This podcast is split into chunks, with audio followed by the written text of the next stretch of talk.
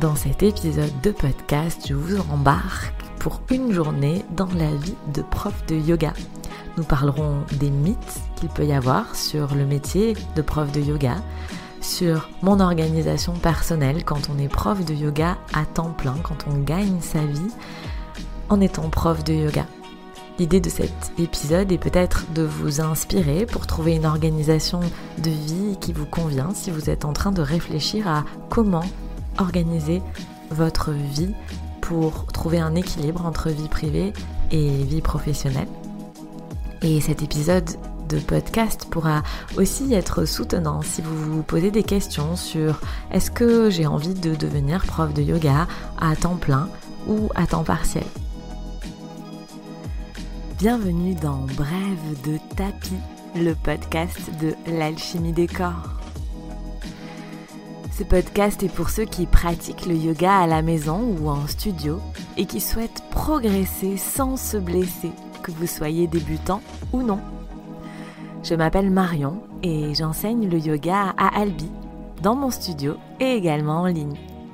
Je vous partage dans ce podcast des réflexions sur l'aspect postural du yoga des astuces pour pratiquer à la maison en sécurité, des exercices d'autocorrection dans les postures de yoga et des anecdotes un peu plus personnelles. Allons-y Si vous aimez ce podcast, abonnez-vous pour ne rien manquer des prochains épisodes. Vous pouvez également noter l'émission, mettre des étoiles, mettre des cœurs, laisser un avis sur Apple Podcast pour m'aider à faire connaître Bref de Tapis Aujourd'hui, je vous partage un épisode de podcast un peu plus personnel sur la vie de prof de yoga, en tout cas sur ma vie, mon organisation de prof de yoga. Comme souvent, cet épisode de podcast est issu de questions qu'on me pose régulièrement sur mon organisation et j'avais envie aujourd'hui de partager avec vous cette organisation, cette journée, comment et une journée dans la vie d'un prof de yoga, surtout pour démystifier cette vie de prof de yoga. Peut-être que cet épisode viendra simplement remplir votre curiosité. Peut-être qu'elle viendra que cet épisode viendra vous inspirer pour votre propre organisation, que vous soyez prof de yoga ou pas. Et peut-être aussi que hum, cet épisode viendra nourrir vos réflexions si vous avez envie de devenir prof de yoga à temps partiel ou bien à temps complet. Je vais bien évidemment vous partager, comme toujours, le fruit de mes expérimentations. Qu'est-ce que j'ai testé et l'organisation que j'ai en ce moment qui me convient en ce moment. Peut-être que dans quelques mois, mon organisation sera tout autre. Je vais donc commencer par partager avec vous les mythes sur la vie d'un prof de yoga, car je pense que c'est un point intéressant à aborder, et je vous partagerai mon organisation en trois temps. Nous allons donc commencer sur quelques mythes de la vie de prof de yoga. Ces, mythes sont issus de remarques qu'on a pu me faire, de questions qu'on a pu me poser au fur et à mesure de mon évolution dans ce métier de prof de yoga. Souvent, on imagine qu'un prof de yoga, ça fait du yoga toute la journée et que ça ne fait que du yoga. Un prof de yoga, ça fait beaucoup de yoga, mais on va le voir dans cet épisode, ça ne fait pas que du yoga. L'autre mythe qu'on a souvent, c'est de dire euh, que quand on est prof de yoga, on ne fait uniquement que ce qu'on aime, c'est-à-dire enseigner le yoga. Souvent les gens me disent "Oh, mais toi tu as de la chance, tu vis de ta passion, tu ne fais que ce que tu aimes, tu enseignes le yoga." Non, vous allez voir que dans la vie d'un prof de yoga, l'enseignement du yoga n'est qu'une toute petite partie, en tout cas pour moi, de mon temps. Un autre mythe que j'entends souvent, c'est qu'on pense qu'un prof de yoga, ça ne travaille uniquement que quand il a cours. Donc souvent les gens regardent le planning et se disent Oh c'est chouette dans ta vie, tu ne travailles que quand tu as cours et donc en tout cas dans mon organisation, les gens imaginent que je commence mes journées à 17h avec mes cours hebdomadaires qui sont le soir ou pendant mes, mes stages. Non, la réalité est bien tout autre. Nous allons en parler dans cet épisode. Un autre mythe que j'entends souvent, c'est que un prof de yoga, c'est toujours zen. Et souvent, c'est pas du tout le cas. souvent, on a commencé à faire du yoga parce qu'on en avait besoin pour nous. Et souvent, les profs de yoga ont commencé à faire du yoga parce que justement, ils étaient stressés, anxieux. Et ça arrive, en tout cas pour moi, qu'un prof de yoga ne soit pas zen. Ça arrive qu'il sorte de ses gonds. En tout cas pour moi, un prof de yoga reste avant tout un être humain. Les mythes qu'on a également sur la vie d'un prof de yoga, c'est que un prof de yoga n'a jamais mal nulle part. Bien au contraire, il faut savoir que quand on est prof de yoga et surtout quand on débute, on a souvent du mal à s'économiser dans les cours et comme on fait en effet beaucoup de yoga dans la journée, en tout cas plus que quelqu'un qui n'est pas prof de yoga, quand on débute, il arrive souvent qu'on se blesse, qu'on ait des douleurs parce que on a du mal à doser l'effort qu'on fait pendant notre enseignement du yoga. Donc si, une fois de plus, un prof de yoga est un être humain et il lui arrive d'avoir mal, en tout cas pour moi, à certains endroits. Bien évidemment, avec l'expérience, c'est quelque chose qu'on apprend à doser, mais il arrive quand même qu'on se fasse mal pour une raison ou pour une autre, ou parce que comme tout le monde, on a fait un faux mouvement, ou on a fait euh, une, où on a trop forcé dans une pratique de yoga trop intense et qu'on a des courbatures, voire parfois des choses un peu plus embêtantes.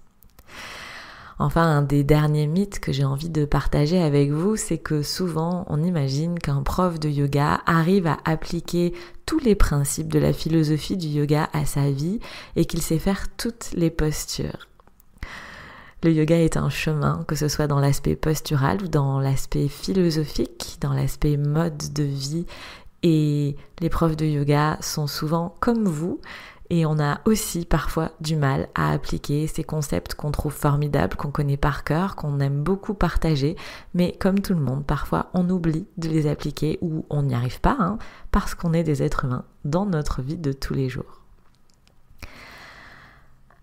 Maintenant que ces bases ont été posées, Peut-être que déjà vous avez un aperçu ou peut-être que vous vous rendez compte que la vie de prof de yoga n'est peut-être pas tout à fait comme vous l'aviez imaginé. Personnellement, après euh, mes années d'expérience, donc ça fait maintenant un bon moment que je fais ce métier, j'ai réussi à trouver une organisation que j'appelle en trois temps. Avant de vous partager cette organisation qui s'applique à mon métier de prof de yoga, mais qui peut aussi s'appliquer à euh, d'autres métiers, surtout si vous faites partie de ces gens qui travaillent quand les autres ne travaillent pas, donc en l'occurrence le soir et le week-end. Mais avant de partager cette organisation, j'aimerais juste vous rappeler en quelques mots qui je suis, parce que je pense que mon organisation est vraiment dépendante de qui je suis. Déjà, je suis prof de yoga à temps plein. Ça veut dire que je gagne uniquement ma vie avec l'alchimie des corps, avec mes cours de yoga. Si en général, quand on est prof de yoga à temps partiel, l'organisation est très différente parce qu'on n'a pas les mêmes contraintes ni d'horaire, ni les mêmes contraintes financières. Ensuite, je, dans dans qui je suis, je, fais beaucoup de choses. Je suis quelqu'un de dynamique, j'aime faire beaucoup de choses. J'ai toujours beaucoup d'idées, j'ai toujours envie de partager beaucoup de choses et j'ai souvent trop d'idées. Je, je me dis souvent que le fait d'avoir trop d'idées vient de mon ancienne vie, hein, où j'ai travaillé dans l'aéronautique en tant que cadre supérieur, en tant que chercheur pendant plusieurs années. Et quand on est chercheur, on nous apprend à être créatif, à trouver des solutions aux problèmes, à penser en dehors du cadre. Et donc, ben, on change pas qui on est, on change pas notre histoire. Et donc, ce côté euh, créativité, ce côté avoir beaucoup d'idées, parfois trop, vient vraiment de mon ancienne vie. D'ailleurs, si vous avez envie d'aller un peu plus loin, d'en savoir un peu plus sur tout ça, il y a deux épisodes de podcast dans Bref de tapis qui s'appellent De cadre sup à prof de yoga, où j'en explique un petit peu plus sur cette transition entre mon ancien métier de cadre supérieur dans l'aéronautique à mon métier de prof de yoga à temps plein. Une autre chose qu'il faut savoir sur moi, c'est que j'aime beaucoup partager. Je pense vraiment que le yoga est un outil très puissant qui gagne à être connu et donc j'aime beaucoup beaucoup euh, partager aux autres tout ce que je sais sur le yoga et parfois trop, vous allez voir pourquoi je dis ça. Ensuite, il faut savoir que je suis quelqu'un de très organisé et que concrètement, j'aime travailler. Je travaille beaucoup, parfois trop aussi, mais voilà, je fais partie de ces gens qui aiment travailler, qui sont passionnés par leur métier et qui aiment ça, tout simplement. Donc l'organisation que j'ai envie de vous partager aujourd'hui, c'est vraiment une organisation que j'ai mis beaucoup de temps à trouver et c'est une organisation qui varie notamment en fonction des saisons et de l'énergie que j'ai du moment. En hiver et en été, je suis pas tout à fait organisée pareil, notamment sur les horaires parce que c'est pas la même énergie. Et c'est un petit peu comme l'histoire en yoga de varier les styles de yoga en fonction de nos besoins. Je pense qu'il est important de varier notre organisation de vie quand on est prof de yoga et pas que en fonction de nos besoins. Souvent l'hiver, on a besoin de dormir un peu plus que l'été et je pense qu'il est important de respecter ce besoin. Souvent l'été, on a un peu plus d'énergie, on a un peu plus de puissance dès le réveil et on peut se permettre de faire des choses qu'il est plus difficile de faire l'hiver. En tout cas, pour moi, dans mon organisation, le premier temps que je m'accorde dans ma journée, c'est un temps pour moi. Alors ça peut paraître assez évident, peut-être pour vous qui m'écoutez, de se dire, bah oui, bah forcément, euh, la prof de yoga, c'est ce qu'elle recommande, de s'accorder du temps pour soi. On entend énormément également ce conseil dans le domaine du développement personnel. Et donc on se dit que forcément, bah, un prof de yoga, comme il arrive à bien expliquer ce qu'il enseigne, eh ben, il arrive à prendre du temps pour lui le matin. Ça vous paraît peut-être être une chose évidente qu'un prof de yoga commence sa journée avec du yoga.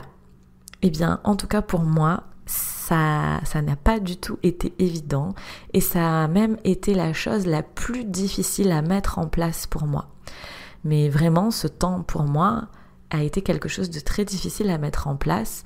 Alors bien évidemment, hein, le yoga, c'est l'expérimentation. J'ai bien pu noter pendant de nombreuses années que quand je prenais le temps de commencer ma journée en faisant du en ayant un temps pour moi, où je ne fais pas que du yoga, je vais vous décrire un petit peu plus ça.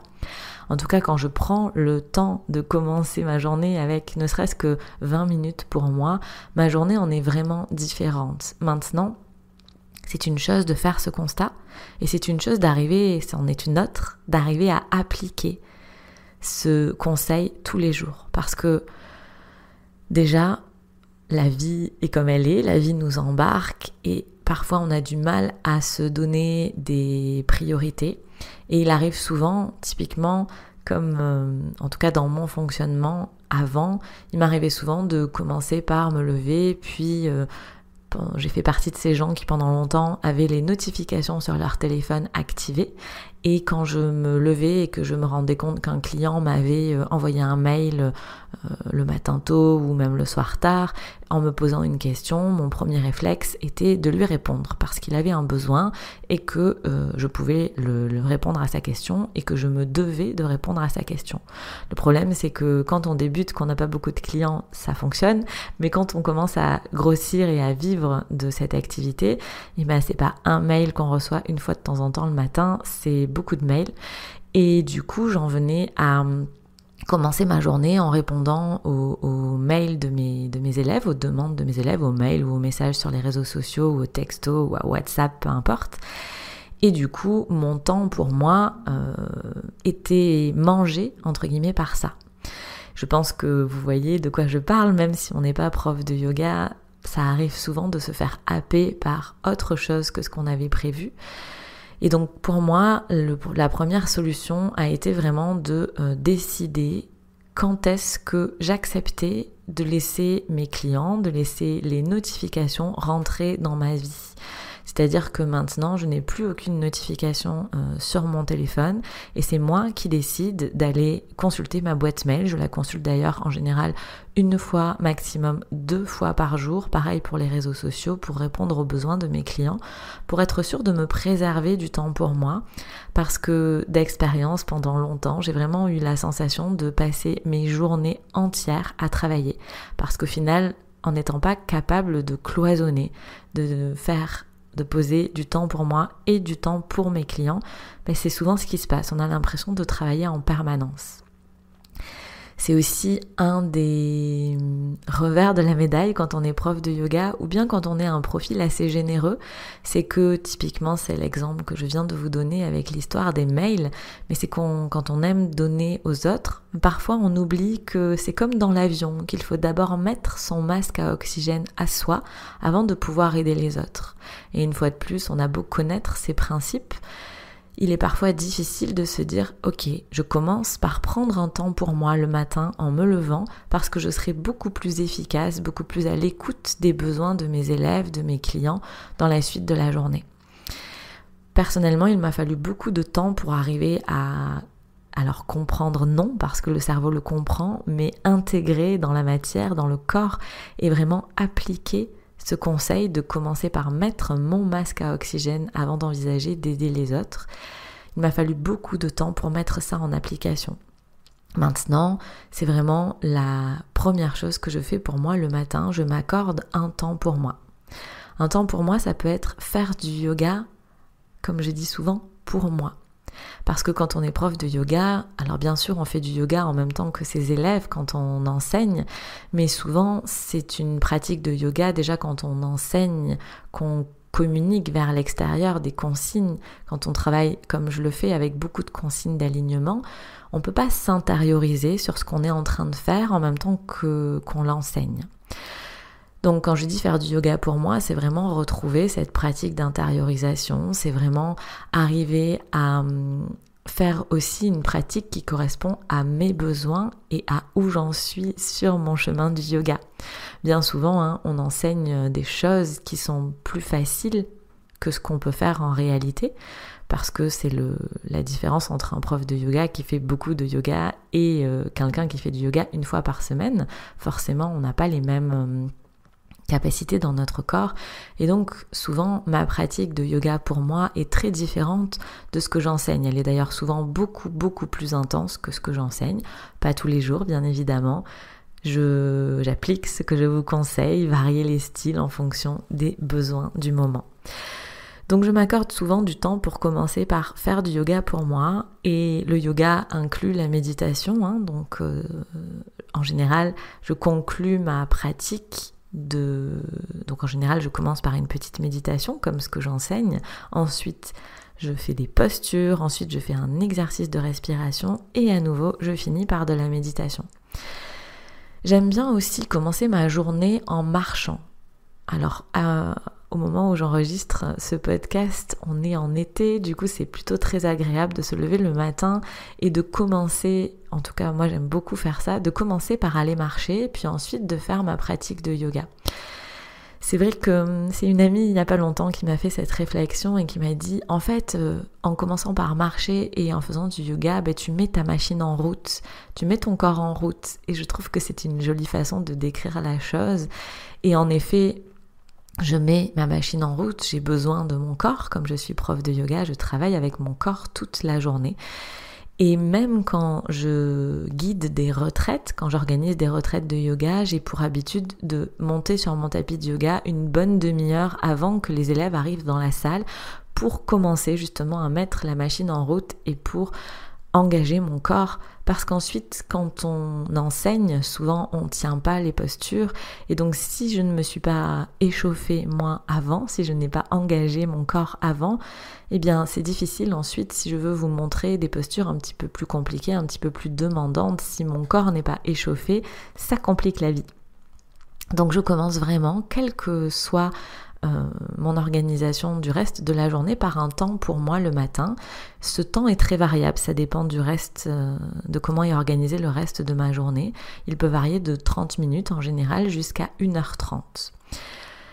J'essaye de m'accorder en général une journée dans la semaine où je ne fais pas de yoga du tout pour m'accorder un jour de repos. C'est ma façon euh, à moi de rebooter mon corps. Tout le monde ne le fait pas. Personnellement, je suis organisée comme ça. Et ensuite, je vais faire un bon petit déjeuner. Je pratique à jeun et je prends un petit déjeuner. Ensuite, le deuxième temps de la journée, c'est un temps qui est pour toutes les choses qui ne sont pas donner des cours de yoga. Alors ce temps, c'est un temps qui peut être euh, assez long, qui est souvent assez intense. En général, il dure à peu près hein, de 9h30, 10h jusqu'à 16h30. Bien évidemment, je m'accorde le temps de manger à midi, tout ça. Mais ce, ce temps, donc qui occupe une grosse partie de ma journée de travail, c'est vraiment un temps où je fais plein de choses et de mon point de vue, où je fais tout ce qu'il faut faire pour être prof de yoga et pour gagner sa vie en étant prof de yoga, mais qui ne concerne pas les cours de yoga. En fait, ce, deuxième temps d'organisation de ma journée, je vais le développer dans un prochain podcast, dans le prochain épisode de Bref de tapis, parce que je pense qu'il y a beaucoup de choses à dire. J'aimerais vraiment vous donner un aperçu de qu'est-ce que c'est que la vie de prof de yoga et, de prendre le temps de vous décrire les différentes activités qu'un prof de yoga a en dehors de son tapis. Parce que je pense que ça peut être assez éclairant. Et ensuite, le troisième temps que je m'accorde dans la journée, que j'ai dans la journée, c'est un temps pour les cours. Donc pour les cours hebdomadaires, j'ai comme j'ai pour habitude de dire que à 17h, c'est ma deuxième journée de travail qui commence puisque là, on est vraiment sur la partie enseignement et donc ça dure, alors ça dépend des jours bien évidemment, mais en général de 17h jusqu'à 21h30 voire 22h30 quand j'ai des cours tardifs. Et c'est vraiment, j'aime beaucoup cet équilibre parce que souvent pour moi c'est un petit peu la récompense de mon deuxième temps qui parfois n'est pas facile, qui est assez exigeant et de me dire ah ben ça y est maintenant tu as travaillé dans ta journée pour dans ton deuxième temps pour donner des cours de yoga et maintenant tu peux vraiment faire tes cours de yoga. Donc les trois temps, ma vie est organisée en trois temps, un temps pour moi le matin, un temps pour toutes les choses qui ne sont pas données des cours de yoga et un temps pour donner des cours de yoga, pour enseigner. Ça, c'est évidemment mon organisation de la semaine des cours hebdomadaires et on peut se demander bah, qu'est-ce qui se passe le week-end? Alors il faut savoir que quand on est prof de yoga, bah, souvent on travaille le week-end et en gros j'ai une organisation très similaire le, week-end, en tout cas les, les journées de week-end où je travaille, euh, mon organisation est la même que dans mes semaines, donc toujours ces trois temps. Et le plus dur pour moi, Peut-être que c'est pareil pour vous, peut-être que si vous envisagez d'être prof de yoga, il faut peut-être se mettre un petit warning euh, dans la tête ici parce que je sais que je ne suis pas la seule.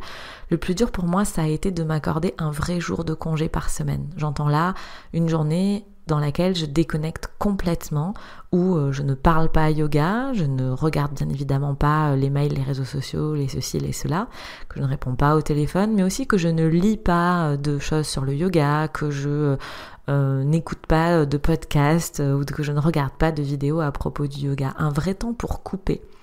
Clairement, j'ai mis presque deux ans à arriver à m'accorder un vrai jour de congé par semaine. Et parfois, c'est difficile. Parfois, j'y arrive pas. parce qu'on se fait happer par les choses qu'il faut faire. Et ça, c'est vraiment pour moi important. Quand j'étais quand j'étais étudiante, je travaillais euh, en boulangerie l'été dans une station balnéaire et c'était des horaires assez intenses. Hein, euh, et on travaillait six jours sur sept et je me souviens que la patronne de la boulangerie avait une expression que je trouvais assez jolie qui était euh, de se dire que le jour de congé c'était pour garantir le sourire aux clients.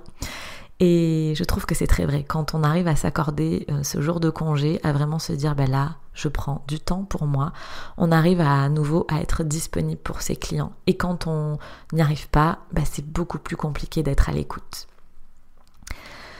Personnellement, j'ai vraiment une, euh, une organisation qui est assez précise et qui est assez timée. Et j'ai des périodes de travail qui sont très intenses. Parfois, il m'arrive de travailler plusieurs week-ends d'affilée, d'arriver donc à prendre une journée de congé par semaine. Parfois, je n'y arrive pas. Donc au début, je culpabilisais beaucoup. Puis maintenant, j'ai un petit peu changé ma façon euh, de faire, ma façon de voir les choses.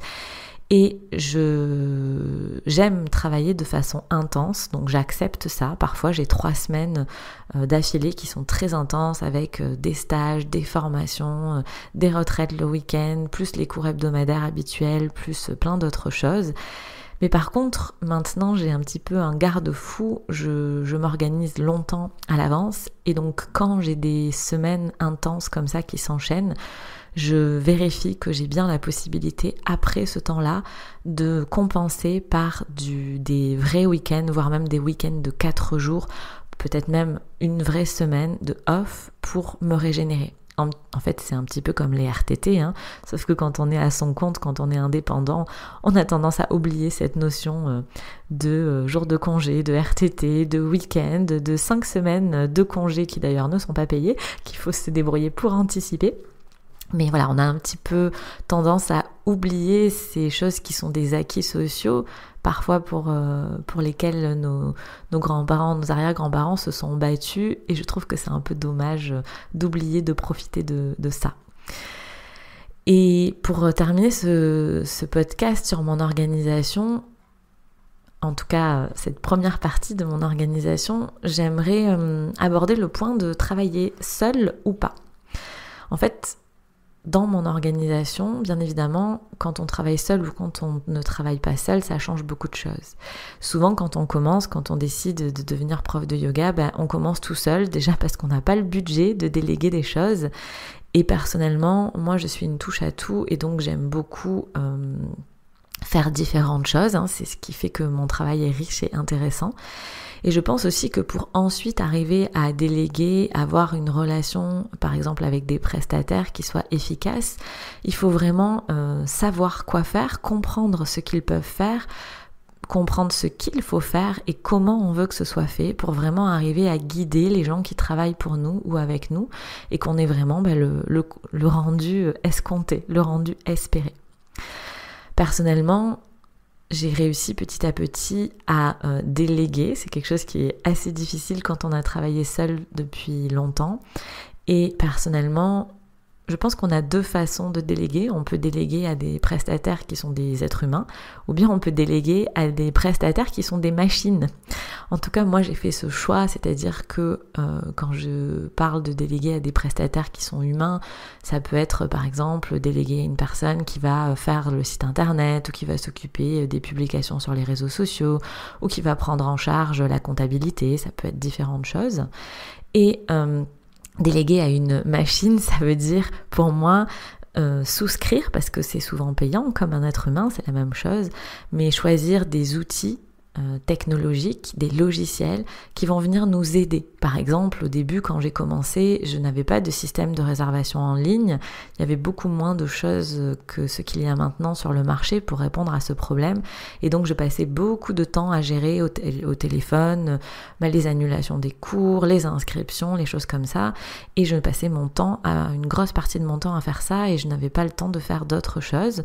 Et maintenant, j'ai un, un, un logiciel, on peut dire ça comme ça, qui permet euh, aux élèves de réserver leurs cours en toute autonomie et qui, moi, me permet de faire gagner de gagner du temps. Donc c'est vraiment une façon de déléguer.